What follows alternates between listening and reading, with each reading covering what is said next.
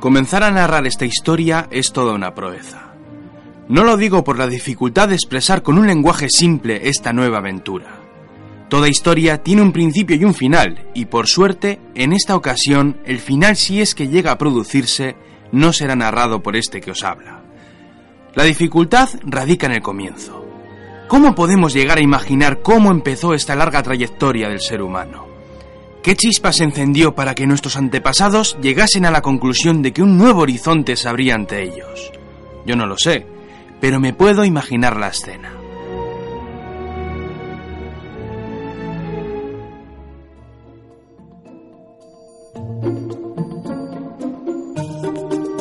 Ve a un ser primitivo con una dolencia. Un malestar que no puede apaciguar de ninguna manera. Algo tiene que hacer. Lleva días fatal y está en un sin vivir. ¿Quién puede ayudar a sanar el mal que lo está atormentando? Amigos y familiares se reúnen en torno al enfermo y llegan a una conclusión. Ninguno conoce la forma de acabar con tu desdicha porque nadie sabe qué es lo que te hace daño. Vayamos a ver al hechicero. Él habla con los dioses. Él conoce mejor que nadie todo lo que nos rodea. Es un hombre sabio. Seguro que Él es capaz de curarte. Estos hombres prehistóricos no lo sabían, pero habían iniciado una frenética carrera por la salud.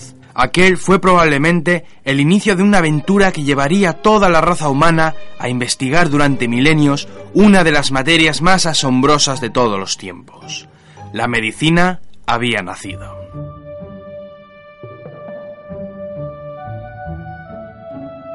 Los seres humanos no tardaron en darse cuenta que la naturaleza guardaba incontables secretos dispuestos a ser descubiertos. Nuestros antepasados primitivos se dieron cuenta que el mundo encerraba muchos misterios. Sin venir a cuento, algunos familiares y amigos enfermaban. ¿Por qué sucedía aquello? No habían sido heridos ni tampoco habían sufrido ningún accidente. ¿Qué mal acechaba entre las sombras dispuesto a llevarse la vida de los habitantes de la tribu?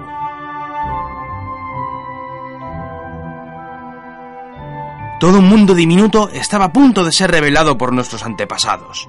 Sería una larga carrera de miles de años donde a base de avances y descubrimientos el ser humano descubriría un microcosmos dentro de cada uno de nosotros. Los seres humanos habían declarado su primera guerra, la guerra contra la enfermedad.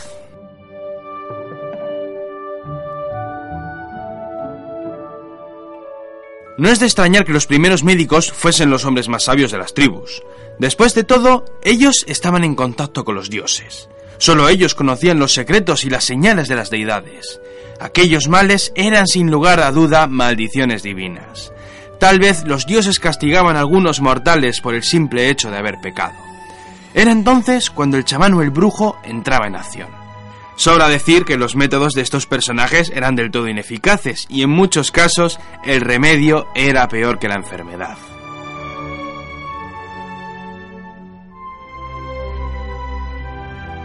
Males tan aparatosos como la tuberculosis eran incurables. Sin embargo, esto no desanimó a nuestros antepasados. A medida que pasaban los siglos, muchos restos arqueológicos nos han dado muchas pistas insólitas. Cada vez que recuperamos más y más cuerpos de nuestros ancestros, hemos descubierto cómo fueron capaces de ir aprendiendo más y más sobre nuestra anatomía. Algunos cazadores, por ejemplo, mostraban heridas terribles, las cuales habían sido curadas alargando así su vida. A paso lento pero seguro, la civilización fue creciendo hasta que aparecieron los primeros imperios. Por todo el globo nacían nuevas civilizaciones separadas por miles de kilómetros. De rasgos diferentes entre ellos, estos pueblos comenzaron a expandirse por un mundo lleno de maravillas. Nuevas disciplinas nacieron para entender mejor todo lo que les rodeaba, como por ejemplo las matemáticas, la geometría, la cartografía, el arte, la música y, cómo no, la medicina.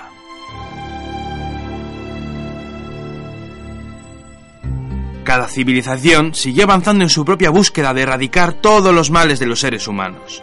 La guerra contra la enfermedad llevaba varios años en vilo y hasta entonces, por mucho que los humanos hubieran multiplicado, aquella guerra la estaban perdiendo. La esperanza de vida era muy corta. Pocos llegaban a los 40 años, una tónica que se mantendría hasta prácticamente el siglo XIX. Las nuevas cunas de la humanidad comenzaron a experimentar. Había que seguir investigando, y tanto fue así que cada nación llegó a practicar un método científico que distaba mucho de las demás. En Mesopotamia, por ejemplo, la enfermedad se producía a causa de un demonio. Había más de 6.000 demonios dispuestos a hacer de las suyas con los mortales. Por ello, los médicos eran sacerdotes dispuestos a realizar las plegarias y exorcismos necesarios para expulsar a aquellos seres malignos. Aunque este tipo de tratamiento no era muy efectivo, sabemos que poco a poco estos médicos comenzaban a utilizar algunas plantas cuyas propiedades ayudaban a expulsar a aquellos demonios. En la India se dieron cuenta enseguida que el problema de la enfermedad venía a causa de la falta de armonía entre el cuerpo, la mente y el espíritu. Fue por ello que comenzaron a iniciarse en disciplinas muy necesarias como la anatomía, la cirugía o incluso la pediatría. En China, en cambio, todo se basó en el taoísmo. El Tao era el origen del universo. Todo tenía un equilibrio, el yin y el yang. Si una persona perdía su equilibrio, esta caía enferma. Había que devolver el equilibrio a esa persona y por ello la medicina tradicional de China se basó en plantas curativas y en un extraño método que ha llegado hasta nuestros días, la acupuntura. Toda una revolución médica que sigue vigente hoy en día. Sin embargo, las civilizaciones del otro charco no se quedaron atrás en cuanto a la sanación. Mucho antes del descubrimiento de América, las naciones como los aztecas, los incas y los mayas practicaron una medicina muy eficaz para su tiempo. Además de los rezos y las oraciones, que era algo muy natural en todas las culturas, estas civilizaciones contaban con médicos muy bien preparados, los cuales estaban muy bien instruidos en el uso de las plantas medicinales. De hecho, los aztecas llegaron a tener varios cuerpos de médicos especializados en diferentes males. Estaban desde los que oraban por los pacientes hasta los que eran expertos en huesos rotos, músculos atrofiados o enfermedades peligrosas. Egipto fue otra historia. Sin lugar a dudas, si en la antigüedad alguien caía enfermo, el mejor lugar para estarlo era Egipto. Los avances de la medicina de esta civilización estaban muy por encima de los demás. Aparte de los sacerdotes y sus plegarias, la nación del Nilo estuvo nutrida con un buen número de médicos muy bien preparados y organizados. Los profesionales interrogaban a los pacientes, estudiaban a fondo sus casos y anotaban todos sus papiros. Si no fuera por el auge de Grecia y Roma, Egipto podría haber sido considerado como la cuna de la medicina moderna pero como veremos, no fue del todo así.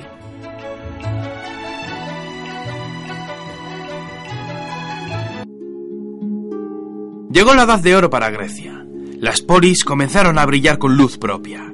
El renacimiento de la edad antigua era un hecho. Las artes y las ciencias nacían de las mentes más adelantadas de su tiempo.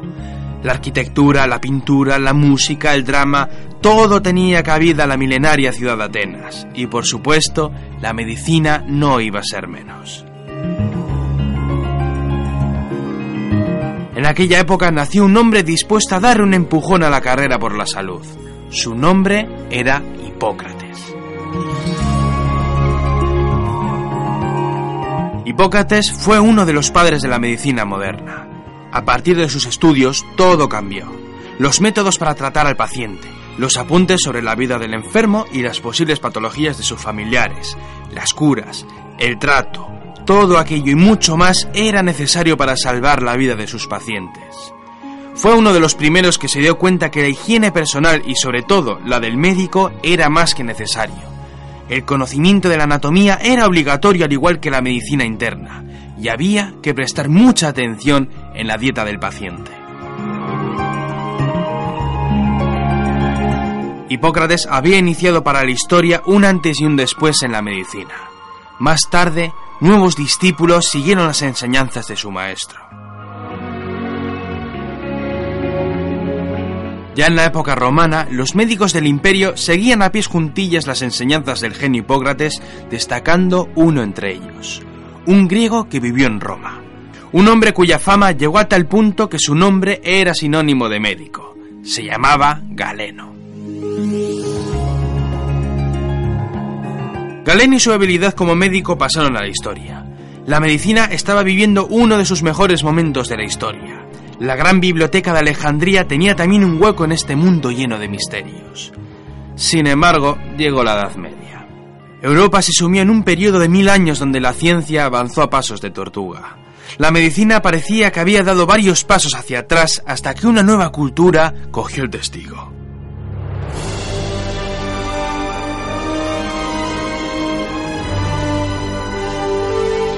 Desde los desiertos de Arabia llegó la edad de oro para los musulmanes. La nueva religión comenzó a extenderse a un ritmo vertiginoso, llegando a formar un inmenso imperio. Los árabes amaban la belleza, admiraban los verdes prados. El agua tenía más valor que el mismísimo oro, y el conocimiento y el saber era lo más codiciado. Los musulmanes abrazaron las antiguas enseñanzas de los griegos y los romanos. Copiaron todos los textos antiguos y los tradujeron. Bagdad y más tarde Córdoba se transformaron en unos auténticos hervideros de visitantes. Sus bibliotecas eran las más famosas del mundo. Si alguien quería conocer los textos del pasado, no tenía más que pasearse por cualquiera de estas dos ciudades. Musulmanes, judíos y cristianos, todos tenían las puertas abiertas para abrir su mente al conocimiento.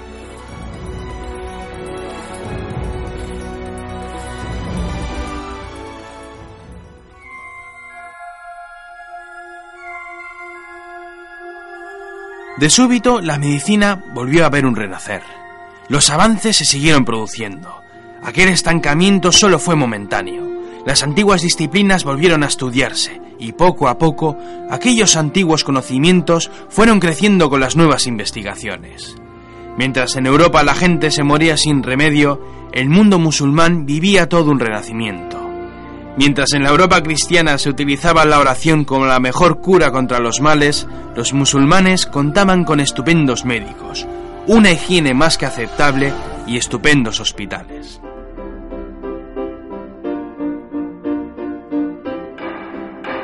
Fue en aquella Edad Media donde el ser humano sufrió la mayor de las catástrofes. Ni la Segunda Guerra Mundial pudo superar aquella desgracia. En el siglo XIV apareció una plaga, una enfermedad letal, la peste negra. Como una ola, la peste avanzó sin miramientos llevándose consigo a millones de almas.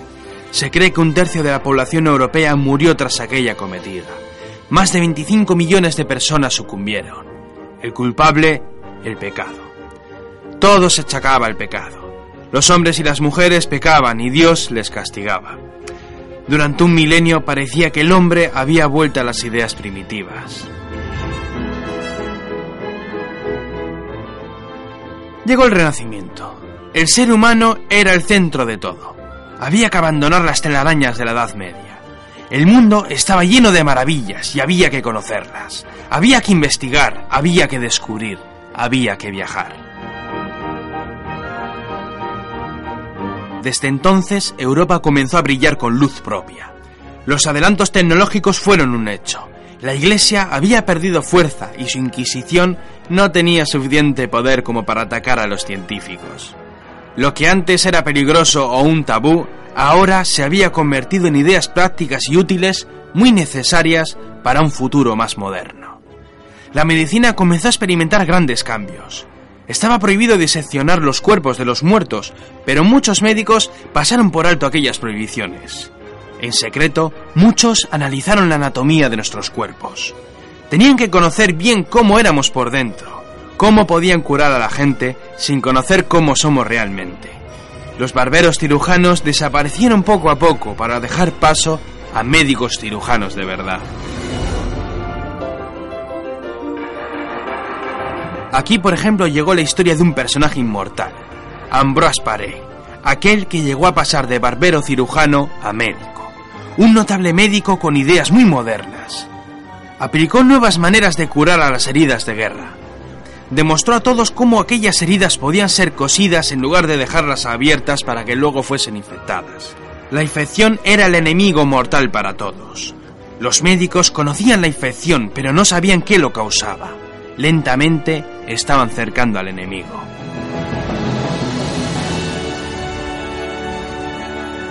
Más tarde, la Ilustración y los siglos XVIII y XIX fueron determinantes en la historia de la medicina. La higiene era vital para evitar infecciones. Los tratamientos fueron mejorando y la esperanza de vida del ciudadano medio comenzaba a crecer lentamente. Más tarde, el descubrimiento de la penicilina fue un órdago frente a la infección. Había llegado los antibióticos. Desde aquel día, el descubrimiento de Fleming marcó una nueva era. Millones de seres humanos se han librado desde entonces de las garras de la muerte gracias al descubrimiento de este genio. Un personaje genial que no quiso patentar su descubrimiento. Todo lo que había investigado lo donó a la humanidad.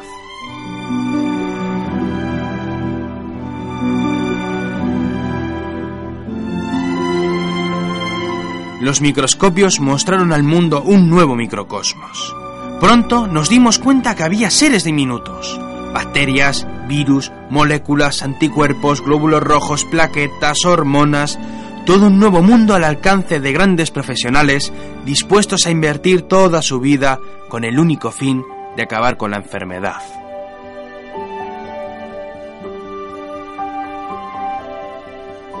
¿Qué nos deparará el futuro?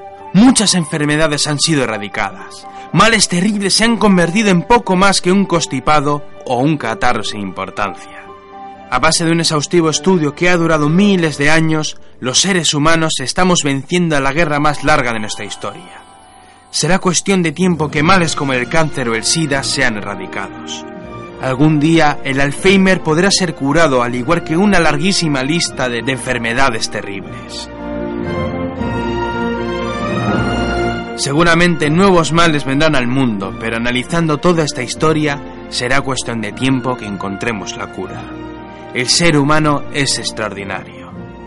Puede llegar a cometer las atrocidades más terribles que uno ni siquiera puede llegar a imaginar, pero también es capaz de luchar durante miles de años sin descanso solo para mejorar la calidad de vida de los de su especie.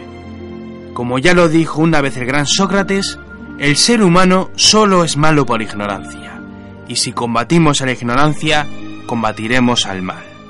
Una frase que dijo hace 2400 años. Todo un ejemplo para esta historia.